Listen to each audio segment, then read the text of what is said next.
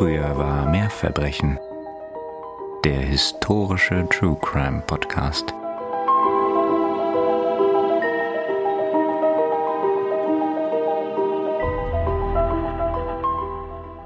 Hallo ihr Lieben und herzlich willkommen zurück hier bei Früher war mehr Verbrechen. Eurem historischen True Crime Podcast.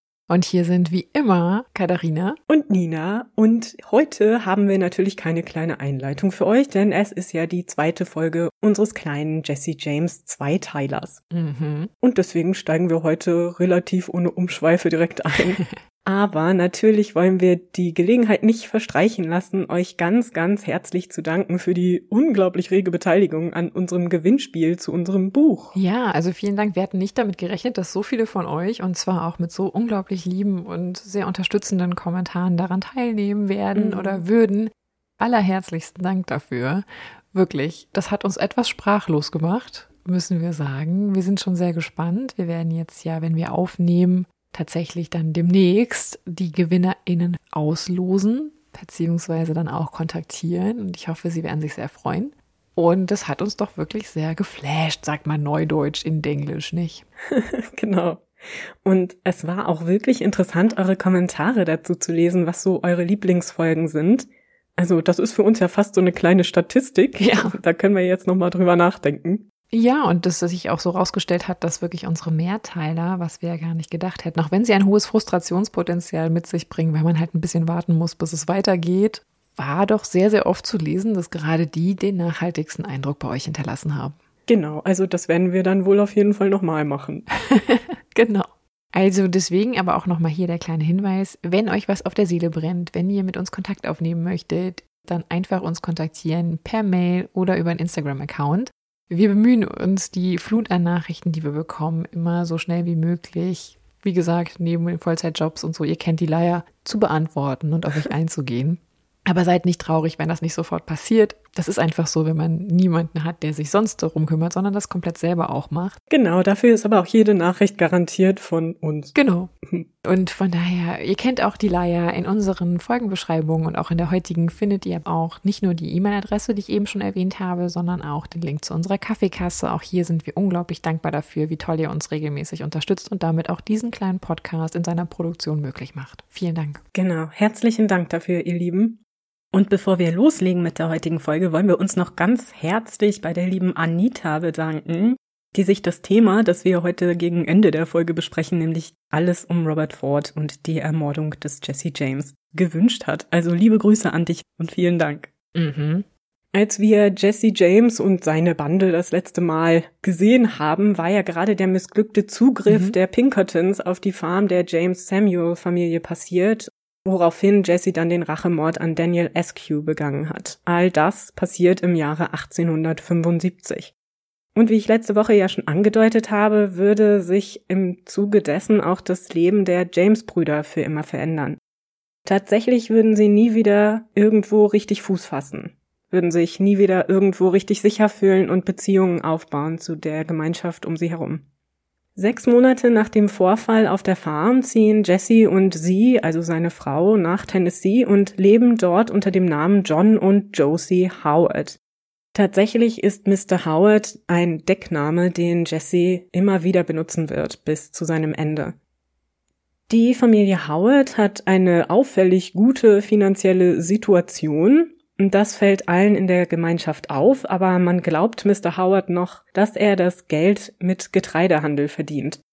Dann wird im August 1875 ihr kleiner Sohn Jesse Edwards James geboren. Jesse nach seinem Vater und Edwards nach unserem Freund, dem Zeitungsreporter John Newman Edwards. Nach einer Weile und einem weiteren Banküberfall ziehen Jesse und seine Familie sowie Frank und seine Frau Anna nach Baltimore an die Ostküste. Kurz danach jedoch geht es schon wieder zurück nach Missouri. Im Juli 1876 begeht die Gang einen weiteren Zugüberfall. Doch diesmal wird einer der Bandenmitglieder, ein unreguläres Mitglied namens Hobbs Carey, gefasst. Hobbs Carey ist jung und unerfahren und hat keine Erfahrung aus dem Bürgerkrieg oder ähnliches vorzuweisen. Als er nun also gefasst wird, verrät er der Polizei sofort alles. Und seine Aussage wird in den Zeitungen veröffentlicht. So machen sich zahlreiche Trupps von Gesetzeshütern und hilfreichen Bürgern auf die Suche nach der James Younger Gang. Und dieser wird die Situation in Missouri nun doch zu heiß. Außerdem ist Jesse frustriert, weil John Newman Edwards, sein Protégé und Zeitungskontakt, nicht mehr über ihn und seine Machenschaften bzw. über die Gang berichtet. Edwards hat sich zurückgezogen und schreibt ein Buch über die Banden in Missouri und so hat er kein Interesse daran, weiter Zeitungsartikel zu veröffentlichen. Außerdem hat er mittlerweile längst sein Ziel erreicht und ehemals südstaatliche Politiker sind wieder in der Regierung der USA. Somit hat er kein Interesse weiter Kontakt zu halten zu den Gesetzlosen. Doch wir wissen ja, wie sehr Jesse Interesse daran hatte, in der Öffentlichkeit zu stehen, also ist es nicht erstaunlich, dass ihn das frustriert. Aus welchen Gründen auch immer entscheidet man sich nun, die Südstaaten für einen Moment zu verlassen. Denn das Pflaster dort ist, wie gesagt, alles andere als gemütlich im Nachgang dieser Aussage des Bandenmitgliedes. So entschließt man sich für eine Weile nach Minnesota in den Norden der USA zu gehen und dort ein paar Banken auszurauben. Einigkeit darüber scheint es jedoch nicht wirklich gegeben zu haben. Cole Younger soll mit diesem Plan überhaupt nicht einverstanden gewesen sein und außerdem auch recht frustriert über Jesse, der ständig versucht, im Mittelpunkt zu stehen und dessen Verhalten nach und nach immer unnachvollziehbarer wird. Cole ist besorgt, wohin das führen wird. Trotzdem, dank der ja relativ demokratischen Strukturen der Banda, entschließt man sich, sich nach Minnesota aufzumachen. Und das geschieht auch im August 1876. Dass es ausgerechnet nach Minnesota geht, hat wahrscheinlich damit zu tun, dass ein langjähriges Bandenmitglied, Bill Chadwell, ursprünglich aus dem Bundesstaat kommt. Er kennt sich also in der Region recht gut aus. In Minnesota angekommen, nimmt die Bande erstmal in kleine Grüppchen aufgeteilt, um keinen Verdacht zu erregen, mehrere Städte und Orte in der Nähe von Minneapolis unter die Lupe. Schließlich entscheidet man sich für einen Überfall auf die First National Bank in Northfield. Laut Angaben der Gesetzlosen selber, die im Nachhinein getätigt wurden, ist der Hintergrund dieser Entscheidung, dass zwei der prominentesten Anleger dieser Bank ein ehemaliger Unionsgeneral und ein sehr bedeutender Politiker ist, dessen Agenda die Gleichstellung ehemaliger Sklaven in den Fokus stellt. In Vorbereitung auf diesen Überfall verbringen Jesse und Claire Miller zwei Tage damit, die Stadt Northfield kennenzulernen. Sie unterhalten sich mit Anwohnern und geben vor, Land in dieser Gegend kaufen zu wollen und deswegen mehr erfahren zu wollen darüber, ob es sich hier denn auch um eine nette, friedfertige Stadt handelt oder ob Menschen dort generell schnell zu Waffen greifen. Überhaupt fällt den Menschen, mit denen sie in dieser Zeit reden, auf, dass sie äußerst freundlich wirken und zudem eine gewisse ruhige, selbstbewusste Art ausstrahlen. Ihre Nachforschungen jedenfalls bestärken sie nur in ihrer Entscheidung, mit ihrem Plan fortzufahren. Am 7. September 1876 schließlich soll die Aktion starten. Die acht Männer der James Younger Gang befinden sich wie gesagt schon länger in der Gegend, allerdings werden sie nie zusammen gesehen. Ihnen ist schon bewusst, dass eine Gruppe von acht Leuten, die offensichtlich nicht aus der Gegend hm. stammen, wie an ihren überaus edlen Pferden und ihren langen Staubmänteln zu erkennen ist, die eher für die Südstaaten üblich sind, sofort Aufmerksamkeit erregt. So reiten sie in zwei Gruppen in die Stadt, jeweils von verschiedenen Seiten. Die erste Gruppe von fünf Männern reitet schon morgens zur First National Bank, die an der Division Street liegt. Und wir können uns das wirklich vorstellen wie so eine typische Wildweststadt, wie man sie aus Filmen hm. kennt unbefestigte Straßen, an deren Seiten sich zwei- bis dreistöckige Holzhäuser entlangziehen. In der Division Street sind in diesen Häusern vor allem ein Hotel, Saloons und Einzelhandelsgeschäfte untergebracht. Neben der Bank natürlich. Zwei Männer betreten morgens die Bank und bitten den Kassierer wieder, eine Banknote für sie klein zu machen. Dabei nehmen sie alles ganz genau unter Augenschein. Die beiden Männer sind die Vorhut der Bande. Sie sollen entscheiden, ob sich der Überfall lohnt und ob man damit fortfahren soll. Und ihre Entscheidung fällt positiv aus. Wie die folgenden Ereignisse sich wirklich zugetragen haben, ist im Nachhinein wirklich schwer zu beurteilen. Denn natürlich haben wir das nur aus Berichten von den Tätern selbst oder von Zeuginnen und Zeugen, die die Täter nicht kennen, also nicht sagen können, wer was getan hat. Ich werde die Geschehnisse in der Folge so darstellen, wie sie mir am logischsten erschienen, aber ich möchte darauf hinweisen, dass wirklich die Personen, die jeweilige Dinge tun, in jeder einzelnen Quelle anders sind. Ich habe keine übereinstimmenden Quellen gefunden, das ist mir auch noch nie passiert. Also da bitte immer ein Quäntchen Vorsicht. Gegen 14 Uhr jedenfalls reiten fünf Männer zur Bank. Drei, wahrscheinlich Frank James, Bob Younger und Charlie Pitts, betreten die Bank. Zwei weitere, Cole Younger und Claire Miller, warten draußen auf ihren Pferden und reiten die Division Street auf und ab. In der Bank sind drei Mitarbeitende, Joseph Lee Haywood, Alonzo Bunker und Frank Wilcox mit ihrem Tagesgeschäft beschäftigt. Sofort ziehen die drei Banditen ihre Waffen, richten sie auf die Bankmitarbeiter und springen über den Tresen. Unter Waffengewalt wollen sie die Männer dazu bewegen, den Safe zu öffnen. Zunächst ist nicht klar, wer eigentlich der Kassierer ist, also derjenige mit der Gewalt über den Safe, doch als sich schließlich Haywood als dieser herausstellt, weigert er sich vehement, den Safe zu öffnen. Unterdessen beobachtet auf der Straße vor der Bank der Ladenbesitzer J.S. Allen Cole Younger und Claire Miller, die die Straße auf und ab reiten, misstrauisch. Er hat den Verdacht, dass da vielleicht etwas vorgeht, das nicht ganz mit rechten Dingen zugeht und eilt zur Bank. Die Männer sind ihm sofort auf den Fersen, aber er schafft es noch einen Blick in das Fenster der Bank zu erhaschen und sieht gerade noch, wie der Kassierer Haywood von einem der Gangster mit seiner Waffe niedergeschlagen wird. Sofort möchte er Alarm schlagen, doch Claire Miller hält ihm den Lauf seiner Waffe an den Kopf. Er solle bloß kein Wort sagen oder er würde sterben. Diese Szene wird von der anderen Seite der Straße von einem Mann beobachtet, der auf einem Stuhl vor dem Geschäft seines Vaters sitzt. Dieser Mann ist der 22-jährige Student Henry Wheeler. Er ist natürlich sofort alarmiert, nachdem er diese Situation beobachtet, und er ist derjenige, der den Alarm ausrufen sollte. Während er ruft, dass die Bank gerade überfallen wird, versucht er sich im Geschäft ein Gewehr zu organisieren, doch Ausgerechnet heute ist das Gewehr nicht im Geschäft, sondern zu Hause. Doch er erinnert sich, dass der Besitzer des Hotels ein Gewehr hat. Und so eilt er dorthin, organisiert sich das Gewehr und positioniert sich im ersten Stock des Hotels, mit gerader Schussbahn auf die Banditen. Auch J.S. Allen, unser Ladenbesitzer, der durch das Bankfenster geschaut hatte, konnte sich aus der Bedrohung von Claire Miller befreien und in seinen Laden zurückeilen. Er greift sich Gewehre, die dort verkauft werden, und verteilt sie an Passanten. Ein weiterer Ladenbesitzer, Ansel Manning, tut es ihm gleich. So fallen die ersten Schüsse an diesem Tag.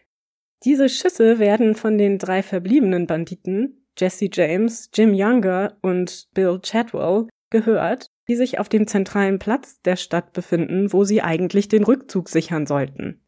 Als sie nun die Schüsse hören, reiten sie so schnell wie möglich zur Division Street, Sie gehen davon aus, dass der Banküberfall erfolgreich war und sie nun den Rückzug ihrer Freunde sichern sollen. Doch als sie in der Division Street ankommen, landen sie direkt in einer Straßenschlacht. Die Bewohner der Stadt haben sich in Fenstern, hinter Häuserecken und anderen Gegenständen verschanzt und die Banditen aufs Korn genommen. Die selber haben Schwierigkeiten, Deckung zu finden. Sie reiten auf ihren Pferden die Straße auf und ab und schießen wild in die Luft.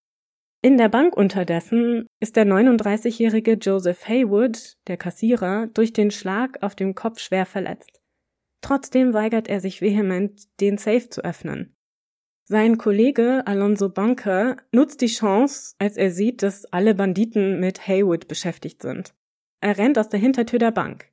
Bob Younger dreht sich um und schießt ihm hinterher und trifft ihn in die Schulter. Unterdessen wird auf der Straße Claire Miller ins Gesicht getroffen. Cole Younger nun in voller Aufregung reitet zur Tür der Bank und schreit seine Freunde an, dass man unbedingt weg müsse. Auch er wird von einem Schuss getroffen. Als nächstes trifft Henry Wheeler, der Student, der sich im Hotel verschanzt hatte, Claire Miller in die Schulter. Claire sinkt auf den Boden. Eine Arterie ist verletzt und er verblutet.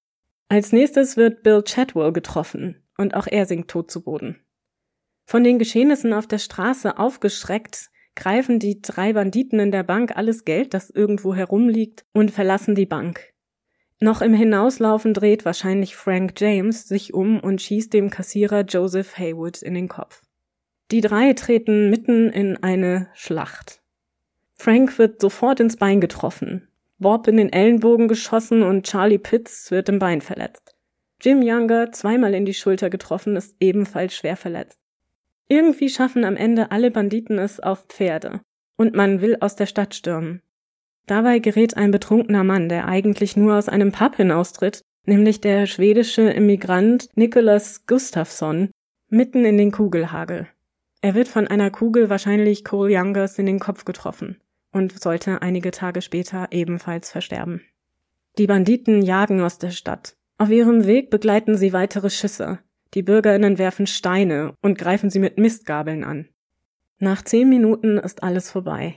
Und die Division Street in Northfield, Minnesota sieht aus wie ein Schlachtfeld. Auf der Straße liegen zwei tote Banditen und der schwer verletzte Nicholas Gustafsson. In der Bank liegt der tote Joseph Haywood. Alonso Bunker, sein Kollege, ist schwer verletzt, überlebt den Überfall aber. Sofort bitten die örtlichen Behörden um Verstärkung. Suchtrupps werden organisiert und schwärmen auf der Suche nach der James Younger Gang aus. Allerdings ist den Einwohnern von Northfield nicht bewusst, dass es sich um eben diese Gang handelt. Die Gang hat aber jetzt ganz eigene Probleme. Ihr Kontakt und der Mann, der die Gegend einigermaßen gut kennt, Bill Chadwell, ist tot. Sie schlagen sich in die Wälder, wie sie es immer getan haben, und versuchen auf diese Weise den Suchtrupps zu entkommen. Das gelingt ihnen auch für zwei Wochen, doch diese sind entbehrungsreich. Außer Jesse James sind alle Männer der Gang verletzt. Und in den Wäldern können sie sich auch nicht auf ihren Pferden fortbewegen, was bedeutet, dass man sich zu Fuß durchschlagen muss.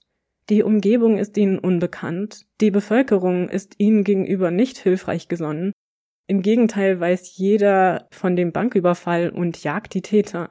Und zudem setzt einige Tage nach dem Überfall in Northfield ein konstanter Regen ein, der den Banditen weiter zusetzt. Es suchen wirklich hunderte Männer nach ihnen. Und die hungrigen und verletzten Männer finden niemals Ruhe. So bleibt ihnen nach zwei Wochen keine andere Wahl. Jesse und Frank James trennen sich vom Rest der Gruppe. Die beiden stehlen zwei Pferde von einer nahegelegenen Farm und machen sich allein auf den Weg zurück in den Süden. Cole, Bob und Jim Younger sowie Charlie Pitts bleiben zurück. Sie schlagen sich weiter durch die Wälder Minnesotas in dem Versuch, nach Hause zurückzugelangen. Doch ihre Flucht wird in einem Sumpf in der Nähe von Medelia in Minnesota ihr Ende finden. Eine Suchtruppe unter James Glispin, einem ehemaligen Nordstaaten-Veteran, der nun der lokale Sheriff ist, verwickelt die Banditen in eine Schießerei. Dabei wird Charlie Pitts getötet und die Youngers schwer verletzt. Als nur noch Jim wirklich bei Bewusstsein ist, ergibt er sich. Die drei Younger-Brüder werden festgenommen und inhaftiert. Somit ist die Zeit der James Younger Gang vorbei. Doch Frank und Jesse James sind noch immer nicht gefasst. Wir wissen, dass es den beiden gelingt, sich nach Missouri durchzuschlagen. Dort kehren sie zu sie und Anna zurück und müssen sich erstmal von dieser desaströsen Erfahrung erholen. Der Überfall in Northfield war ein Desaster. All ihre Freunde, die Männer, mit denen sie im Krieg gedient hatten und mit denen sie seit mehr als einer Dekade Raubüberfälle begangen hatten, waren tot oder inhaftiert. Ständig verfolgt sie die Befürchtung, das Gesetz könnte sie letztendlich doch noch einholen. Unter falschem Namen leben die Brüder mit ihren Familien für die nächsten drei Jahre im Verborgenen. Sie ziehen nach Tennessee, wo Frank und seine Frau kurz darauf einen kleinen Sohn, Robert, bekommen. Und Frank scheint auch wirklich zu versuchen, ob nun für seine Familie oder aus Gewissensgründen, dem Verbrechen den Rücken zu kehren. Er sucht sich eine Arbeit und richtet sich in seinem neuen Leben ein. Doch Jesse kann sich nicht mit den veränderten Umständen abfinden. Ehrliche Arbeit ist einfach nicht so recht was für ihn und die Nachbarn beginnen sich auch bald zu fragen, wovon John und Josie Howard mit ihren mittlerweile zwei Kindern, Jesse, der überall Tim Howard genannt wird, und Mary eigentlich leben. Irgendwann droht Jesse und seiner Familie aber wohl das Geld auszugehen. Auch stört ihn nach wie vor die Tatsache, dass er nicht mehr in der Öffentlichkeit steht. 1879 kehrt Jesse daher nach Missouri zurück und beginnt eine neue Gang zusammenzustellen. Dick Little, Ein Kleinkrimineller, den Jesse schon gut fünf Jahre kennt, ist der erste, den er rekrutiert. Außerdem schließt sein Cousin Wood Hyde sich der Bande an und ebenfalls mit von der Partie ist der jüngere Bruder von Claire Miller, Ed Miller. Zudem kommen noch wechselnde Mitglieder der Bande dazu, wie ja auch schon zuvor. Prominent sind dabei vor allem Daniel Basham, Bill Ryan und Jim Cummings. Die neue Gang begeht mehrere Überfälle, unter anderem auf Züge, die nicht nur nicht die gewünschte Beute bringen, sondern auch auf andere Weise enttäuschen. Wie schon bei seinen früheren Überfällen übergibt Jesse im Zuge der Tat ein Schreiben, das an die Presse übergeben werden soll. Doch es wird nie veröffentlicht. Hm. Um Jesse James herum haben sich die Zeiten geändert. 15 Jahre zuvor als der Krieg endete und die Bande in Teilen der Öffentlichkeit als Rebellen und Streiter für die gerechte Sache gefeiert werden, sind die USA noch tief gespalten. Mittlerweile beginnen Wunden zu heilen, und die Überfälle lassen sich nicht mehr ohne weiteres als gute und gerechte Taten verkaufen. Da also seine Überfälle nicht mehr den gewünschten Erfolg haben, kontaktiert Jesse John Newman Edwards 1880 nochmal ganz direkt und bittet ihn per Post um ein Treffen. Doch auf sein Schreiben erhält er nie eine Antwort. Edwards hat kein Interesse mehr an einer Zusammenarbeit mit ihm. Er braucht den Gesetzlosen nicht mehr. Ich bin ja jetzt ein bisschen äh, hämisch und gönn ihm das so ein bisschen, dem armen Jesse. Mhm. Außerdem fehlt der Bande mittlerweile auch die Unterstützung durch die Bevölkerung. Ein Umstand, der Jessys Geisteszustand nach und nach verschlechtern sollte. Er entwickelt paranoide Züge, fühlt sich ständig verfolgt. Er hat mittlerweile nur noch seine Bande, zu der er einigermaßen Vertrauen hat und mit denen er sich umgibt. Als Treffpunkt und Zentrale dieser Bande wird bald die Farm der attraktiven jungen Witwe Martha Bolton etabliert. Die Dame hat zwei Brüder, die Jesse James' Weggefährten bis zu seinem Ende werden sollten. Charlie und Robert, genannt Bob Ford. Charlie, der ältere der beiden, freundet sich schnell mit Jesse an und wird auch schnell in die Bande aufgenommen. Der 18-jährige Bob jedoch muss sich noch gedulden. Der junge Mann hat zwar keinen größeren Wunsch, als auch Mitglied der James Gang zu werden, denn schließlich ist Jesse seit seiner Kindheit sein Idol.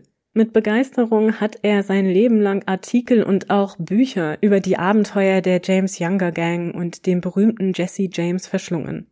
Bob gehört zu einer neuen Generation von Gesetzlosen. Er hat nie im Krieg gekämpft oder bewusst in den Südstaaten gelebt. Ihn fasziniert das Abenteuer und der Ruhm, der mit einem Leben als Revolverheld verbunden ist. Hm. Doch bevor er in die Gang aufgenommen werden kann, hat Jesse andere Sorgen, um die er sich erstmal kümmern muss. Daniel Basham nämlich, eines der irregulären Bandenmitglieder, wird für seine Beteiligung an einem der Zugüberfälle dem in Glendale, verhaftet und Gerüchte kommen auf, er habe Jessys und Ed Millers Namen den Behörden verraten. Kurz darauf verschwindet Ed Miller spurlos. Danach befragt, ob er wisse, wo Ed sei, erzählt Jesse angeblich, dass er krank sei. Er genese an irgendeinem weit entfernten Ort und werde wohl irgendwann zurückkehren. Okay, das heißt, wir wissen aber nicht genau, ob Jesse das wirklich erzählt hat. Nee, also die ganzen Dinge, die so unter den Gesetzlosen ja. sich abspielen, sind natürlich immer Aussagen, die mit ein bisschen Vorsicht zu genießen sind. Aber es scheint wohl so zu sein, dass die Bandenmitglieder nach und nach immer misstrauischer werden gegenüber Jesse. Eines dieser Bandenmitglieder, Jim Cummings, ist schließlich überzeugt, dass Jesse Ed Miller getötet hat. Als Jesse das mitbekommt, versucht er wohl die anderen Bandenmitglieder davon zu überzeugen, Jim Cummings zu töten. Doch bevor die das in die Tat umsetzen können, macht sich Jim aus dem Staub. Er ist nicht mehr aufzufinden, was Jessys Paranoia nur noch befeuert. Er ist sich nicht sicher, ob Jim sich der Polizei gestellt hat, ob er ihn verraten hat, ob irgendwelche Details an die Öffentlichkeit gedrungen sind. Doch in Wahrheit versteckt Jim Cummings sich. Und das ist wahrscheinlich auch weise. Ed Millers Leiche nämlich ist, ohne dass es den Bandenmitgliedern klar gewesen wäre, schon längst gefunden worden. Man hatte sie lediglich falsch identifiziert. Man kann heute tatsächlich davon ausgehen, dass Jesse den Mord an seinem Freund Ed Miller beging. Den genauen Grund dafür kennen wir nicht, aber es ist gut möglich, dass er Angst hatte, dass er der Nächste ist, der ihn verraten würde. Unterdessen tritt im Januar 1881 ein neuer Gouverneur sein Amt in Missouri an, Thomas T. Crittenden. Dieser macht bereits in seiner Antrittsrede klar, dass eine seiner obersten Prioritäten sein würde, die Banditen und Gesetzlosen, die sich nach dem Bürgerkrieg in Missouri etablieren konnten, auszuschalten. Und von diesen sind Frank und Jesse James nach wie vor wohl mit Abstand die bekanntesten. Noch leben die James-Brüder aber offiziell in Tennessee und sind somit dem Zugriff des Gouverneurs nicht direkt ausgesetzt. Nach einem weiteren Raubüberfall jedoch wird ein weiteres Bandenmitglied, Bill Ryan, in Tennessee verhaftet. Er spricht dort mit den Behörden, so dass die James-Brüder nun auch in Tennessee gesucht werden und sie Angst haben, dass er ihre Aufenthaltsorte und Decknamen verraten könnte. Deswegen flüchten die James-Brüder mit ihren Familien quasi über Nacht zurück nach Missouri. Das bedeutet auch, dass Franks geregeltes Leben nun wieder vorbei ist. Und alles dank Jesse. Dieser lässt sich mit sie und den Kindern in Kansas City nieder. Natürlich unter falschem Namen. Und jetzt mit Vollbart, den er schwarz färbt, um seine Erscheinung zu verändern. Und das finde ich eigentlich ganz interessant, weil in vielen Darstellungen Jesse James ja mit diesem Vollbart in schwarz mhm. gezeigt wird. Dabei hat er eigentlich mehr so dunkelblondes Haar gehabt und auch die meiste Zeit über gar keinen Bart getragen. Also schon interessant, wie sich dieses späte Bild durchsetzt. Mhm. Und wenn ich mich nicht irre, ist es ja auch in dem Film, also The Assassination of Jesse James by the Coward Robert Ford ist es, glaube ich, ne, der englische Titel. Mhm. Da ist es ja auch so, wenn ich mich recht erinnere, dass der eigentlich dunkelblonde, blonde Brad Pitt diesen schwarzen oder beziehungsweise sehr dunklen Bart und Haar, Haupthaar trägt. Genau, ja. Also da ist tatsächlich auch das Haupthaar schwarz, glaube ich, mhm. wenn ich mich recht erinnere, oder zumindest sehr dunkelbraun. Das ja. stimmt auch nicht mit der Realität überein. Doch kehren wir erstmal zurück zu den realen Vorbildern. Die Bande raubt im Juli wieder einen Zug aus. Dabei werden zwei Menschen getötet, ein Passagier und einer der Zugbesatzung. Angeblich aus Versehen. Im Gegensatz zu früheren Zeiten kommt dieser Überfall aber wirklich gar nicht gut an. In der Bevölkerung wird das Vorgehen schwer verurteilt. Immer mehr Menschen in Missouri fordern die Ergreifung der James-Brüder. Unterstützer bleiben ihnen kaum. Gouverneur Crittenden sieht seine Chance. Er weiß, dass die neue James Gang nicht aus loyalen, gleichberechtigten Männern besteht, die durch gemeinsame Erfahrungen zusammengeschweißt wurden. Den neuen Bandenmitgliedern geht es in erster Linie um Geld und Ruhm. Und so lobt der Gouverneur eine Belohnung von 10.000 Dollar aus. Das sind umgerechnet heute ungefähr 280.000 Euro auf jeden der James-Brüder. Wie wir uns vorstellen können, hat das auf Jesse James eine ganz andere Wirkung als Crittenden wahrscheinlich erwartet. Jesse ist total angetan davon. Endlich macht er wieder Schlagzeilen. Er ist nun der meistgesuchte Mann Amerikas.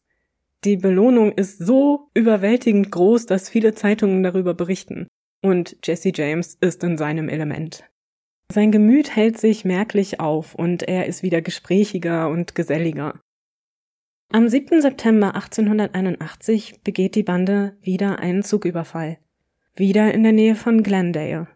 Ohne dass es ihnen bewusst wäre, ist dies der letzte Zugüberfall der James Gang. Hm. Jesse ist bei dieser Tat wieder äußerst gesprächig und wieder ganz sein altes Selbst. Er geht durch die Gänge, zitiert die Bibel und Auszüge aus Edwards Artikeln und lässt die Leute wissen, dass er hier aus einem höheren Grund handelt und eben kein einfacher Räuber sei. Naja, wer es glaubt. Genau, denn die Wirkung ist diesmal komplett verfehlt. Die Bevölkerung reagiert mit Wut und Bestürzung auf diesen neuen Überfall. Und sogar ehemalige konföderierte Soldaten melden sich zu Wort, um die Taten der James Gang aufs Schärfste zu verurteilen. Auch sie fordern die Ergreifung der James-Brüder. Dies entflammt Jessys Paranoia von neuem und sie wird immer schlimmer. Zudem beginnen die Mitglieder der Bande, die einander ohnehin nicht sehr verbunden sind, sich zu zerstreiten. Dick Little und Wood Hyde sind beide an Martha Bolton interessiert, was zu Streitigkeiten führt, die auch oft genug eskalieren, indem die Männer sich anschreien und es kommt sogar einmal zu einem Duell, in dem aber keiner der beiden den anderen trifft. Frank James verlässt die Gang im Oktober 1881 endgültig und zieht mit seiner Familie nach Virginia. Er möchte nichts mehr damit zu tun haben. Jesse zieht auch nochmal um, im November 1881 nämlich, nach St. Joseph in Missouri. Innerhalb der Stadt würde er noch einmal umziehen, in sein letztes Haus. Im Dezember des Jahres kommt es auf der Farm von Martha Bolton zu einem Zwischenfall. Als Dick Little nämlich dort vor Ort ist und Wood Hyde ebenfalls dort Unterschlupf sucht, kommt es zwischen den beiden Männern zum Streit. Wie gesagt, waren sie ja beide an Martha interessiert und so eskaliert das Ganze diesmal völlig. Es kommt zur Schießerei. Im Zuge derer wird Wood Hyde erschossen. Die Frage, wer genau Wood tötete, ist bis heute nicht geklärt. Robert Ford sollte tatsächlich immer behaupten, er habe den Abzug gedrückt. Ob dem so ist, wissen wir nicht. Ich halte es auch nicht für unwahrscheinlich, dass Dick Little das getan hat, aber wie auch immer ist Wood Hyde, Jessys Cousin, nun tot auf der hm. Farm von Martha Bolton. Robert Ford und Dick Little verscharren den Toten in einem flachen Grab im Wald, bedecken ihn nur notdürftig und hoffen, dass Jesse niemals von diesem Mord erfährt. Denn eins ist klar, ja. Wenn er das rausfindet, dann sind die Fords und Dick Little tot. Ich wollte gerade sagen, das ist ein sehr zynischer, ein Lacher von mir gewesen, weil natürlich offensichtlich ist, dass, wie lange wollen sie versuchen, das geheim zu halten? Mhm. Zunächst gelingt das aber. Mhm. Also Jesse fällt schon auf, dass Wood Hyde weg ist, aber da er ja ohnehin so paranoid ist, ja. denkt er eher, dass er ihn vielleicht verraten haben könnte, was natürlich wieder den Geisteszustand von Jesse verschlechtert. Und während sie das alles beobachten, sind sich auch Dick Little und die Fords bzw. Martha Bolton einig, dass etwas getan werden muss. Im Januar 1882 bittet Martha Gouverneur Crittenden um eine Unterredung. Sie hat ihm ein Angebot zu machen. Wenn man ihm Straffreiheit garantieren würde, dann würde sich Dick Little ergeben und gegen die James-Brüder aussagen. Hm. Das Angebot wird akzeptiert und Dick Little begibt sich in die Obhut der Behörden, ohne dass Jesse James bis zu diesem Zeitpunkt davon weiß. In ihrem Gespräch macht Martha dem Gouverneur aber noch ein anderes Angebot. Ihr Bruder Bob bittet den Gouverneur um eine Unterredung. Er habe einen Plan und für den richtigen Preis würde er ihm Jesse James liefern. Und so trifft Gouverneur Crittenden den 20-jährigen Bob Ford eine Woche später im Rahmen eines Balls im St. James Hotel in Kansas City. Man trifft sich in einem Hinterzimmer im Geheimen und einigt sich auf Folgendes. Bob würde das Kopfgeld und volle Straffreiheit bekommen, wenn er Jesse James zur Strecke bringt. Gouverneur Crittenden sollte zeitlebens behaupten, er habe nicht den Tod des Gesetzlosen angeordnet, lediglich seine mhm. Ergreifung. Ich bin mir auch nicht so ganz sicher, ob dem so ist, aber gut. Oder einfach, wie deutlich er geworden ist. Ne? Also man kann ja manche Sachen mhm. auch durch die Blume sagen und jedem der Beteiligten ist klar, dass eigentlich was anderes gesagt wurde. Ja, und ich denke auch Crittenden dürfte klar gewesen sein, dass ein 20-jähriger junger Mann ohne viel Erfahrung Jesse James nicht einfach festsetzen wird können, ohne größere Unterstützung. Mhm. Wie dem auch sei, hat Bob Ford nun jedenfalls einen Auftrag. Und dabei kommt es ihm gut zu Pass, dass außer ihm und seinem Bruder Charlie alle Bandenmitglieder entweder verschwunden, verhaftet oder tot sind. So ziehen im März 1882 Bob und Charlie Ford zu Jesse und seiner Familie in ihr Haus in St. Joseph. Man möchte einen neuen Banküberfall planen, diesmal in Minnesota. Während man noch in der Planungsphase ist, veröffentlicht ein paar Tage später die Presse die Tatsache, dass Dick Little sich den Behörden gestellt hat. Bob und Charlie wissen, dass ihnen die Zeit davonläuft. Dass Jesse so fanatisch an Politik interessiert und ständig auf der Suche nach einer Erwähnung seiner selbst die Zeitung lesen würde, ist klar. Seine Wut hatte schon andere Bandenmitglieder das Leben gekostet oder dazu getrieben, die relative Sicherheit des Gefängnisses vorzuziehen. Sie sind in Lebensgefahr. Doch Jesse zu erwischen scheint so gut wie unmöglich. Fast nie trifft man ihn ohne Bewaffnung an. Immer trägt er seinen Revolvergürtel. Und dass er bei einer Konfrontation schneller ziehen würde als die Ford-Brüder, ist ihnen klar. Doch am 3. April 1882, also nur ein paar Tage später, bietet sich ihre Chance. Und auch hier wieder haben wir natürlich nur die Aussage der Ford-Brüder dazu, was jetzt im Folgenden passiert. Laut dieser Aussage legt Jesse James an diesem sonnigen, heißen Vormittag seinen Mantel ab, da es ihm einfach zu warm war, ihn weiterhin zu tragen. Nun sei er angeblich besorgt gewesen, die Nachbarn könnten durch die geöffneten Fenster seinen Pistolengürtel sehen und misstrauisch werden, weil er mit schwerer Bewaffnung herumläuft. So legt er die Pistolengürtel ab, wendet sich um und stellt fest, dass eines der Bilder an der Wand staubig aussehe. Das ist natürlich schon eine extrem skurril konstruiert wirkende Szenerie, ne? muss man einfach sagen.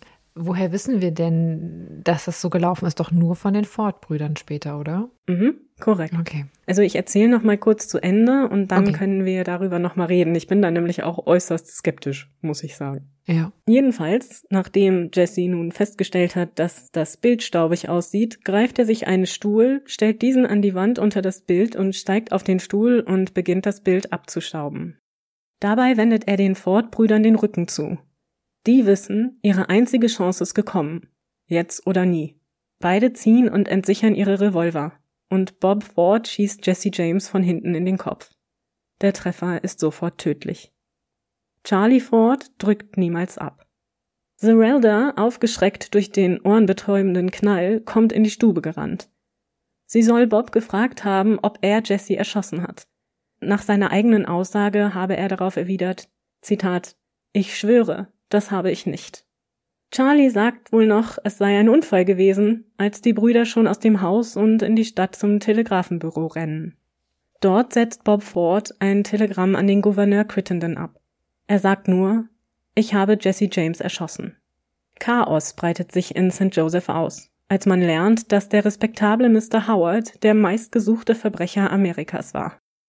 Sie muss mit den Kindern, denen sie nun erstmal erklären darf, wer ihr Vater wirklich war, das Haus verlassen, um sich vor dem Ansturm der Schaulustigen zu retten. Jessys Leiche wird obduziert. Anhand verheilter Verletzungen lässt sich seine Identität zweifelsfrei bestätigen. Sofort beginnt ein riesiger Medienzirkus. Die Zeitungen im ganzen Land berichten wochenlang nur vom Leben, von den Taten und vom Tod Jesse James und seiner Gang. Auch unser alter Freund John Newman Edwards ist wieder mit von der Partie und veröffentlicht Artikel zum Tode und zum herausragenden Leben des Jesse James. Hier ist also doch wieder ein interessanter Punkt. Wer erzählt denn diese Story oder wann wird denn erzählt, wie Jesse erschossen wurde? Ist das jetzt schon Thema? Weiß das die Öffentlichkeit schon, was da genau passiert ist oder kommt das erst noch? Nein, das ist jetzt schon Thema. Robert Ford macht gar keinen Hehl daraus, dass er das oh. getan oh. hat. Also er erzählt sofort diese Geschichte, stellt sich ja auch den Behörden und wird, wie mit dem Gouverneur zuvor abgesprochen, begnadigt und eben nicht strafverfolgt mhm. für diese Tat. Und sofort berichtet er Zeitungsreportern und allen Menschen, die es hören wollen, was da vorgefallen sei. Und auch ganz freimütig, dass er jemanden von hinten erschossen hat. Also ich weiß nicht, wie das damals war, aber heute gilt es ja auch gerne in amerikanischen, US-amerikanischen Filmen als das feigste, was du tun kannst. Ne? Also man erschießt eigentlich keinen Gegner, vor allem wenn er unbewaffnet ist, von hinten. Genau, und das sollte ja auch Robert Fords Problem werden. Und das heißt aber, er weiß das und er macht daraus gar keinen Hehl. Genau, nein, er macht keinen Hehl daraus, wie bewusst ihm gewesen sein wird, auch in seinem jungen Alter, und er hatte ja nicht viel Erfahrung. Wie das auf die Öffentlichkeit wirken würde, da bin ich mir nicht sicher. Mhm. Bleiben wir aber erstmal noch ganz kurz bei der Geschichte und dann reden wir vielleicht ja. nochmal darüber kurz. Nach seinem Tod werden Fotos der Leiche von Jesse James zehntausendfach reproduziert und verkauft. Sein Haus in St. Joseph, wo man sogar das Einschussloch in der Wand bestaunen kann, wird zum beliebten Touristenziel. Allerdings ist dieses Einschussloch, wie so vieles an Jesse Jameses Legende, unecht. Denn die Kugel, die Jesse James getötet hatte, wird bei der Obduktion in seinem Kopf gefunden. Sie ist also niemals in die Wand eingeschlagen. Hm. Auch Jesse Jameses Familie macht nach seinem Tod Geld mit dem Tod des Gesetzlosen. Er wird auf der Farm seiner Mutter bestattet und Zerelda macht in der Zukunft ein Geschäft damit, Kieselsteine vom Grab ihres Sohnes an Passanten und Touristen zu verkaufen. Frank James sollte sich einige Monate nach dem Tod seines Bruders den Behörden stellen. Er wird für viele der Verbrechen, die der James Younger Gang vorgeworfen wurden, vor Gericht gestellt. Doch nicht eine Tat kann ihm zweifelsfrei nachgewiesen werden. Somit wird er nicht bestraft. Nachdem er wieder auf freiem Fuß ist, verdient er Geld damit, Führungen im Haus seiner Familie anzubieten, wofür er 50 Cent pro Person nimmt. Das sind etwa um die 10, 12 Euro heutzutage. Das einzige Mitglied der Familie, das nicht vom Tod von Jesse James profitieren möchte, ist seine Frau sie. Und Bob und Charlie Ford? Wie gesagt, werden sie wie besprochen begnadigt, bekommen allerdings nur einen Teil der ihnen versprochenen Belohnung, weil sie sie mit zahlreichen Gesetzeshütern teilen müssen. Aha. In der Folge versucht vor allem Bob, sich in der Öffentlichkeit als Held zu etablieren. Fotos von den Ford-Brüdern werden produziert und man versucht sie zu verkaufen. Doch sie sind eher Ladenhüter als denn Kassenschlager. Die beiden gehen mit einem Theaterstück über die Ermordung des Jesse James auf Tour, in dem sie immer wieder die Szene nachleben und nachstellen, in der Jesse getötet wird. Dabei spielt Charlie Ford Jesse James und Robert Ford sich selbst. Dieses Stück wird allerdings sehr unterschiedlich aufgenommen.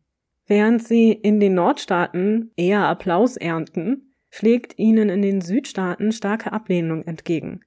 Sie werden ausgebuht und als Mörder und Feiglinge beschimpft. Überhaupt ist das Bild der Ford-Brüder in der Öffentlichkeit kein gutes. Die Feigheit, jemanden von hinten zu erschießen, was du ja auch schon erwähntest, ist immer wieder Thema. Und das Lob für den Mord an Jesse James bleibt aus. Zwei Jahre später nimmt Charlie Ford sich das Leben. Bob leidet unter seinem Ruf, Menschen hinterrücks zu erschießen, Hm. für den Rest seines Lebens. Zehn Jahre lang lebt er als Betreiber von Saloons, zunächst in Las Vegas und zuletzt in Creed, Colorado, wo er am 8. Juni 1892 durch einen Mann namens Edward O'Kelly erschossen wird. Von hinten? Nein, nicht von hinten, aber tatsächlich als Rache für die Tötung des Jesse James. Also dieser O'Kelly hatte es sich irgendwie zur Aufgabe gemacht. O'Kelly wird zunächst auch für den Mord an Robert Ford verurteilt, doch 1900 wird er auf Bestreben der Bevölkerung begnadigt. Jessys Legende, die durch seinen Tod nur noch mehr befeuert wurde, ist zu diesem Zeitpunkt bereits fester Bestandteil der amerikanischen Folklore. Zahlreiche Bücher, unter anderem eines, das Jesse James Jr. Ende des 19. Jahrhunderts schreibt, sowie Groschenromane, Theaterstücke und schließlich Filme werden über das Leben, die Taten und den Tod von Jesse James und seiner Gang produziert und zementieren den amerikanischen Robin Hood, wie Präsident Roosevelt Jesse später bezeichnen sollte, im kulturellen Gedächtnis der USA und weit darüber hinaus. Dabei ist eins völlig klar. Jesse Woodson James war ein Räuber und Mörder. Auch wenn ich glaube, dass tatsächlich eine politische Motivation eine Rolle spielte für ihn, so ist das aber keine Rechtfertigung für solche Taten. Manche Forscher vergleichen die Taten der James Younger Gang und Jesse Jameses Bestrebungen mit Terrorismus. Und ich finde den Vergleich eigentlich recht passend. Auch wenn ich bei Jesse und Konsorten ein finanzielles Hauptmotiv unterstellen würde. Ja, also ich glaube, hier ging es ganz klar darum, sich zu bereichern. Sie hatten keine Skrupel. Ich glaube, Jessie war auch einfach äh, sehr mediengeil, beziehungsweise las gerne Dinge über sich. Ja, wir wollen das jetzt nicht psychologisch bewerten, aber da kann sich jetzt jeder, glaube ich, seinen Teil mitdenken. Und ihm irgendwelche hehren Motive zu unterstellen, es ist aus meiner Sicht extrem weit hergeholt. Ja, also hehre Motive würde ich ihm sowieso nicht unterstellen. Dennoch glaube ich, dass politische Motive schon eine Rolle gespielt haben. Und das denke ich einfach, weil Jesse so jung politisiert und brutalisiert wurde durch seine Erfahrungen im Krieg, dass das für ihn im Grunde niemals aufhörte.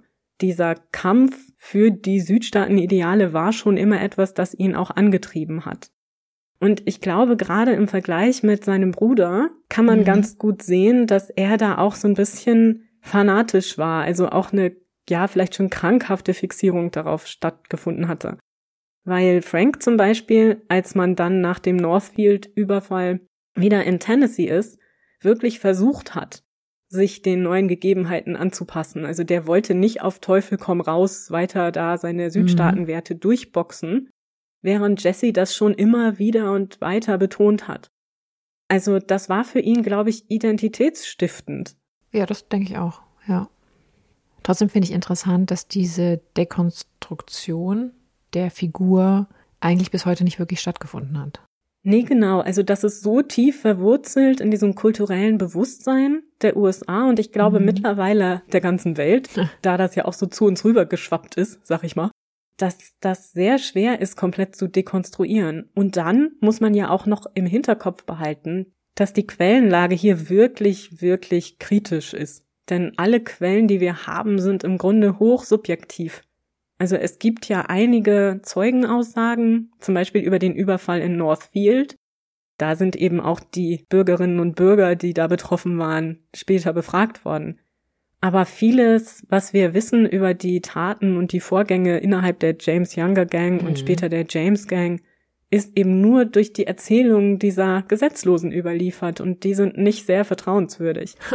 Nein. Und viele Ideen, die wir heute haben, stammen tatsächlich auch aus den Groschenromanen, aus den Büchern, die später am Ende des 19. und Anfang des 20. Jahrhunderts geschrieben wurden. Das wird häufig nicht besonders reflektiert. Mhm. Vor allem ist hier natürlich das Buch von Jesse James Jr. zu nennen. Mhm. Der hat natürlich viel geschrieben darüber, was sein Vater angeblich so getan hat freundliche Gesten und mhm. Dinge, die unterstützen, dass er eben wirklich ein höheres Ziel hatte.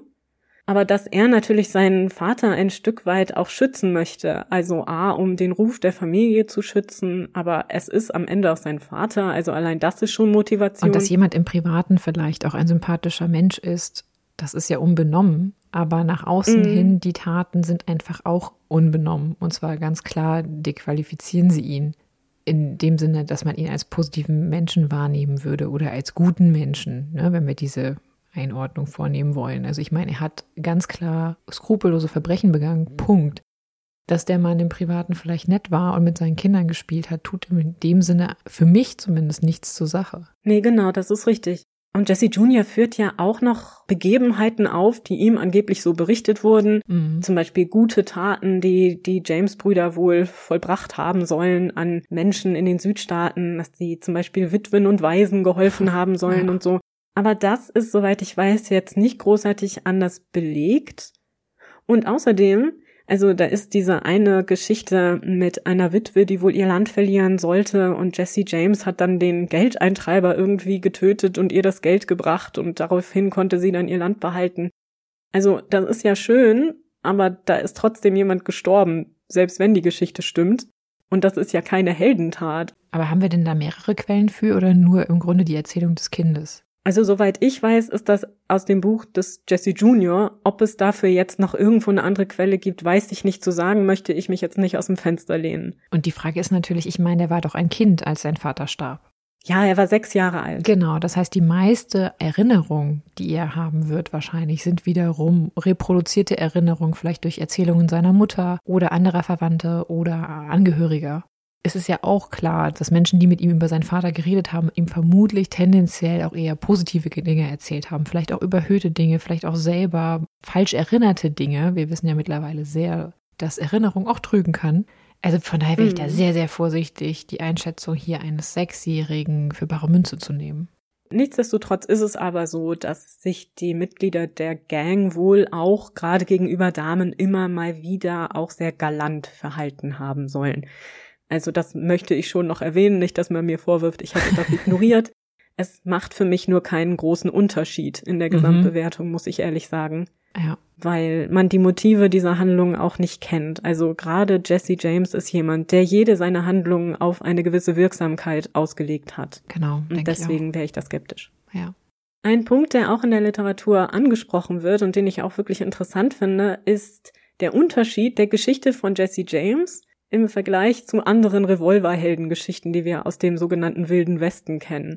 Und zwar ist meistens bei diesen anderen Revolverhelden eine Zudichtung passiert. Das heißt, die werden als schlimmer dargestellt, als sie eigentlich waren. Mhm. Mehr Menschen, die sie getötet haben, gefährlicher, unberechenbarer, all diese Geschichten. Also das ist ihre Legendenbildung, so eine gewisse Übertreibung. Ja. Bei den James-Brüdern und ihrer Gang verhält es sich anders da ist eine Verharmlosung der Taten passiert und gleichzeitig so ein fiktives Heldentum entstanden. Also mhm. noch so eine Bedeutungsebene dazu gedichtet worden. Und das ist ja schon auf jeden Fall sehr spannend. und hat etwas damit zu tun, in welcher Zeit das passiert ist, dass da so viele noch nicht verheilte Wunden aus dem Bürgerkrieg in der Bevölkerung vorhanden waren, dass das auf fruchtbaren Boden fallen konnte.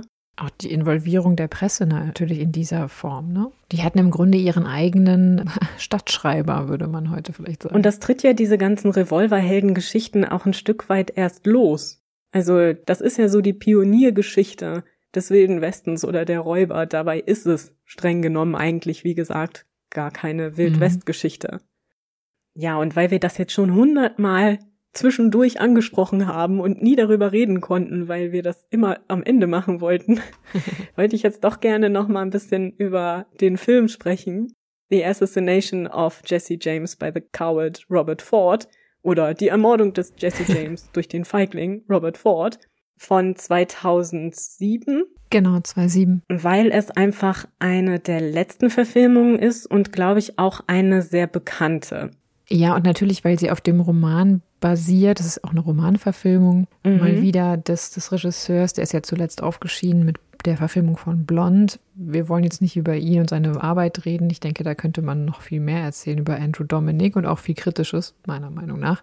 Und wir sind ja auch keine Filmkritik-Podcasterinnen. Ich habe den Film damals im Kino gesehen.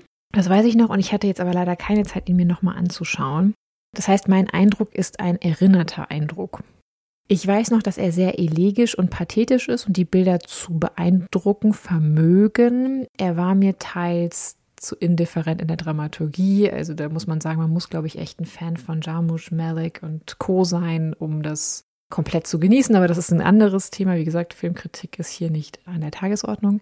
Dennoch ging mir der Film, aber wie gesagt, es ist nur eine Romanverfilmung, es kann also auch eine Schwachstelle des Buches sein, nicht weit genug in der Dekonstruktion der Figur, weil natürlich durch diese pathetischen Bilder war mein Gefühl oder hat zumindest bis heute dieses Gefühl in mir fortbestanden und auch der Wahl eines Brad Pitts als Hauptdarsteller, auch wenn er quasi unabdingbar war. Ich glaube, er hat auch mitproduziert oder irgendwie war er noch anders mhm, involviert. Ja. Und vielleicht ist es auch ganz passend, dass du jemanden, der so einen, eine bestimmte Rolle in der Medienwelt hat, auch gerade dafür besetzt, ne? weil im Grunde ist es schon dann im Endeffekt eine Überlagerung mit dem fiktionalen Charakter, den er spielt. Und trotzdem empfand ich ihn eigentlich immer noch als nicht Anti-Held genug am Ende des Filmes. Vielleicht auch, weil ich skeptisch bin, wie am Ende wirklich seine Ermordung ablief, weil diese Szenerie mhm. des sich quasi durch die Hand eines Dritten selbst zu Tötenden angesichts der inneren Zerrissenheit, das ist ja, glaube ich, das Narrativ, was am Ende damit erzählt wird, wenn ich mich richtig erinnere. Ja. Wie gesagt, alles mit einem Disclaimer. Das empfand ich in der Inszenierung doch für mich zu, das ist nicht heldenhaft, das ist das falsche Wort, aber ich kann das vielleicht irgendwie begreiflich machen. Das wirkt doch so, als würde er sich irgendwo opfern ab einem gewissen Punkt. Ja, und es ist vor allem ja eine Kontrolle, die er hat über die Situation zu jeder Zeit, genau. Und das empfand ich irgendwie zu wenig kritisch der Figur gegenüber. Aber wie gesagt, es ist eine Romanverfilmung und im Roman ist es, soweit ich weiß, auch genau so. Und es bleibt natürlich auch recht nah an der Erzählung von Ford später. Ob die Szene wirklich so lief, da bin ich tatsächlich sehr skeptisch. Aber deswegen finde ich, ist es ein beeindruckender Film. Ein, glaube ich, historisch nicht ganz korrekter Film, der für mich zu indifferent bleibt in seiner Haltung und teilweise auch dramaturgische Längen besitzt. Das wäre so mein, meine Beurteilung. Ja, das war sehr gekonnt. Dann kann ich ja kaum was hinzufügen. Also ich persönlich finde, dass er nicht so kritisch ist, wie er sein könnte. Das stimmt. Und auch er glorifiziert Jesse James nach wie vor. Mhm. Das ist aber tatsächlich auch in dem Buch so. Also ich habe auch mhm. das Buch gelesen von Ron Hansen. Also der Film bleibt sehr dicht an der Buchvorlage. Ich finde eigentlich interessant, dass vieles davon sehr nah an den tatsächlichen historischen Ereignissen ist, ohne dass man natürlich diese Sinnaufladung hätte. Ne? Mhm. Man hat ja, wenn man die historischen Ereignisse sieht, es sind ja keine Emotionen mit überliefert. Die kommen ja vom Filmemacher und die sind ja auf eine bestimmte Weise dargestellt. Also ganz klar natürlich findet nach wie vor keine Entzauberung des Jesse James statt. Mhm. Ich finde, ohne jetzt nur beim Film bleiben zu wollen, überhaupt mhm. das Ende von Jesse James sehr interessant, wie du das ja auch schon angedeutet hast. Es ist für mich so unglaubwürdig, dass das so abgelaufen sein soll, dass mhm. dieser Mann, der von Paranoia komplett zerfressen ist, dessen ganze Bande im Grunde dem zum Opfer gefallen war, dass der seinen Pistolengürtel ablegt und plötzlich auf die Idee kommt, Hausarbeit zu machen, während er diesen beiden bewaffneten Männern den Rücken zudreht. Ja, und, und das wird ja auch, glaube ich, im Film angedeutet, dass er eigentlich schon ahnt, dass da irgendwas im Busch ist. Das heißt, deswegen entsteht ja dann diese Erklärung, dass er genau wusste, was passieren wird, dass er im Grunde erschossen werden wollte. Genau. Also ob das so ist, wissen wir natürlich genau, nicht. Genau, das wissen wir zum Beispiel nicht. Und das ist halt nur eine Erklärung für einen, wie du schon beschreibst, eigentlich einen Zustand, dass man das nicht glaubwürdig findet, diese Erzählung. Und mhm. das ist die einzige Erklärung, die man sich dann denken könnte. Aber natürlich ist auch die Frage, warum sollte Robert Ford hier lügen? Ne? Also Genau. Weil eigentlich hat er sich durch diese Geschichte, dass ich schieße Jesse James in den Rücken, keinen Gefallen getan. Und wenn es so war, also es gab ja offenbar einen Schuss von hinten in den Kopf. Also entweder muss er extrem naiv gewesen sein und es ist die Wahrheit und es ist so passiert, aber es ist so unglaubwürdig, dass der jetzt anfängt, da den Staub zu wischen. Mhm. Ja, also das sehe ich halt auch irgendwie nicht. Nee, ne? Aber ich meine, du hast recht. Warum sollte er sich die Geschichte so ausdenken? Mhm. Man könnte ja auch sagen, er habe in Notwehr gehandelt, äh, Jesse hätte irgendwie Charlie bedroht und er musste schießen oder so. Und sich nur kurz weggedreht, irgendwie, um dann vielleicht mhm. doch wieder nach seinem Gürtel zu greifen oder nach der Pistole. Ich meine, er hätte ihm ja auch, okay, ich will jetzt keine Anleitung zum Ermorden geben, aber alles wäre cleverer gewesen als diese Geschichte, was sie dann ja. wiederum glaubwürdig macht. Aber zum Beispiel hätten sie ihm ja sein, seine Pistole wieder anlegen können, damit es nicht so wirkt, als hätten sie einen Unbewaffneten von hinten erschossen. Das haben sie auch nicht gemacht. Ne? Hätte man ja machen können. Nee, genau. Ja, also es ist schon interessant. Ja. Und vielleicht ist das ja auch Teil dieser ganzen Legende und ja. des Mysteriums um den Tod von Jesse James. Und am Ende musste es vielleicht genau dieser Tod sein. Man stelle sich mal vor, er wäre jetzt doch gefasst worden und dann im Gefängnis nach 25 Jahren gestorben oder so. Das wäre längst nicht diese Erzählung. Aber dann wäre er vielleicht nicht als Held in die Geschichte eingegangen. Genau, deswegen meine ich, dass die Tatsache, dass die Legende im Grunde bis heute zu einem gewissen Maß besteht, schon auch viel damit zu tun hat, wie sein Leben auch endete. Mhm. Na, das war doch ein schönes Schlusswort. Dann würde ich sagen, sind wir jetzt durch mit der Geschichte um Jesse James und die James Younger Gang beziehungsweise die James Gang. Hoffentlich fandet ihr die Doppelfolge interessant. Ich bedanke mich auch nochmal für eure Geduld an dieser Stelle. Ich weiß, wie gesagt, Mehrteiler sind nicht immer so beliebt, aber dafür könnt ihr jetzt richtig lange am Stück genießen. Umso tiefer schwelgen. Genau.